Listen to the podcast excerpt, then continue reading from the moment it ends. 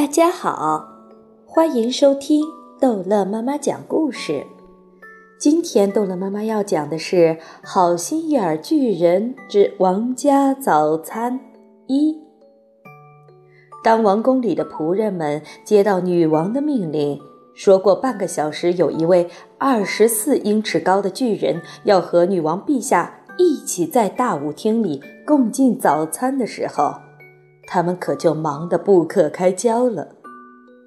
内廷总管，一位威风凛凛的人物，叫迪布斯，管辖着全王宫的仆人。他马上要尽他的全力，在最短的时间内安排好一切。一个人只有具备了异常的足智多谋、随机应变、多才多艺、灵巧机智、老练精明、谨慎小心。和其他种种才能，才能够身为女王的内廷总管。迪布斯先生正好具备了这一切。当女王的命令下达到迪布斯先生那里的时候，他正在他的食品室里抿着早晨的一杯淡麦芽酒。真是一转眼的功夫，他已经在脑袋瓜里计算出来，如果。一个六英尺高的正常人需要一张三英尺高的桌子吃饭，那么一个二十四英尺高的巨人就需要一张十二英尺高的桌子。如果一个十六英尺高的人需要一把两英尺高的椅子，那么一个二十四英尺高的巨人就需要一把八英尺高的椅子。迪布斯先生得出的结论：一切都必须以层次。早餐两枚鸡蛋必须变成八枚，四片熏肉必须变成十六片，三片吐司必须变成十二片，以此类推。关于食物的这些计算结果，立即告诉了法国先生巴比永，就是御厨师。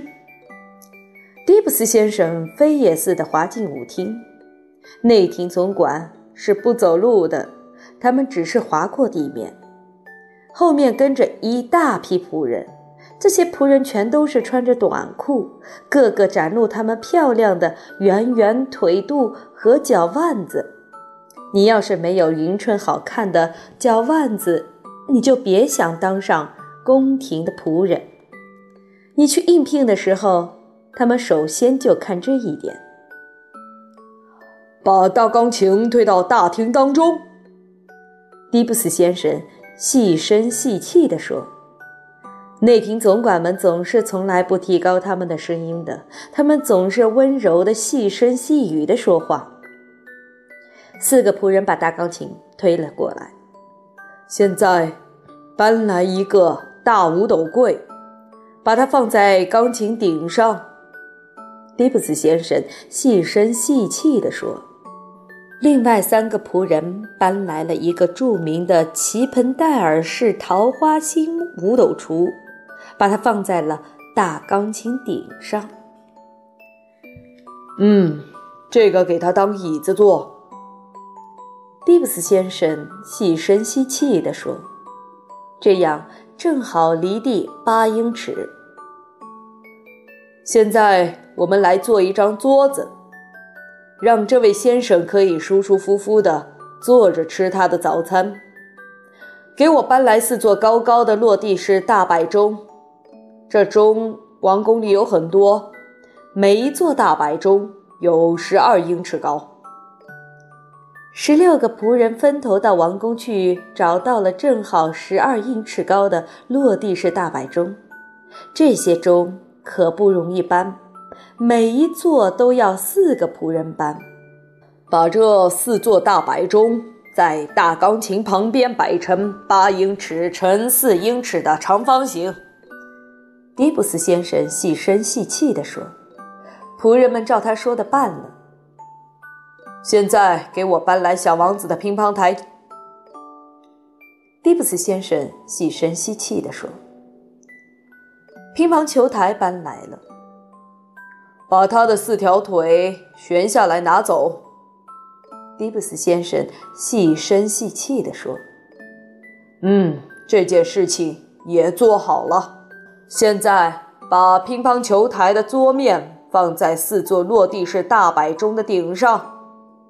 迪布斯先生细声细气地说：“为了做这件事，仆人们得站到梯子上去。”迪布斯先生退后站着，仔细打量这件新家具。嗯，这一点儿也不符合古典式样，他细声细气地说。可也只好这样将就了。他吩咐在乒乓球台面上铺上了织花台布，这么一来，他看上去就像模像样了。到这节骨眼上，迪布斯先生看上去有点迟疑，仆人们全都惊恐地盯住他看。总管们是从不迟疑的，哪怕他们面对无法解决的难题，在任何时候。做决定都是他们的责任。餐刀、餐叉和餐勺，指定迪布斯先生咕咚着。我们的刀叉在他的手里像只小别针。不过，迪布斯先生没有迟疑很久。告诉总园丁，他细声细气地说：“我马上需要一把没有用过的园艺叉子，还要一把铲子。”餐刀我们可以用悬挂在城市墙上的剑，不过剑手要首先刷洗干净。他上次用是砍下国王查理一世的脑袋，刀刃上说不定还有干了的血迹。这一切完成以后，迪布斯先生站在舞厅的正中央，用他精明的总管目光环视着全场。还有什么忘掉的吗？当然有。给那位大个儿先生喝咖啡的咖啡杯怎么办？给我拿来你们在厨房里能找到的最大的一只水罐。他细声细气地说：“好不容易拿来一只能装一加仑水的很棒的瓷水罐，放在了巨人的餐桌上，放在园艺叉子、园艺铲子和那把剑的旁边。”要为巨人动脑筋的事，就做这些了。迪布斯先生接着让仆人们把一张别致的小桌子和两把椅子放到巨人的餐桌旁边。这是给女王和索菲用的。巨人的餐桌和椅子高高的耸立在那张小桌子旁边。这一切刚安排好。穿着整齐的长裙和开襟毛衫的女王拉着 Sophie 的手，走进舞厅来了。给 Sophie 总算找到了一条很漂亮的蓝色连衣裙，是一位公主小时候穿的。Sophie 穿上它，现在看上去更加漂亮了。女王特地从她的梳妆台上挑了一枚贵重的蓝宝石别针，把它别在 Sophie 的左胸前。好心眼巨人跟在他们后面，不过他进舞厅的门很麻烦，他得两手趴在地上挤进来。两个仆人在后面推，两个仆人在前面拉。他已经脱掉了黑色大袄，放下了他的小号，现在只穿着便服。当他走进舞厅的时候，他得弯着腰，免得碰到天花板，因为这个缘故。他没留神，那盏巨大的水晶吊灯，哗啦，他的头直接撞上了它，玻璃像雨点一样落到可怜的好心眼巨人的身上。哦，大炮弹！他叫道：“这是什么东西？”哦，这是路易十五时代的。女王说，看上去有点不知所措。他从来没有进过房子，索菲替好心眼巨人解释。迪布斯先生皱起了眉头，他吩咐四个仆人把东西打扫干净，接着轻描地挥了一下手，指点巨人坐到大钢琴上面的五斗柜上去。哦，一个多么了不起的座位啊！好心眼巨人说：“我坐在上面。”会多么舒舒服服啊！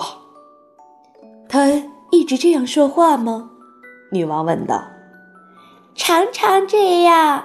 索菲说：“他会把话说的颠三倒四的。”好，这一集的故事就讲到这儿结束了。欢迎孩子们继续收听下一集的《好心眼儿巨人》。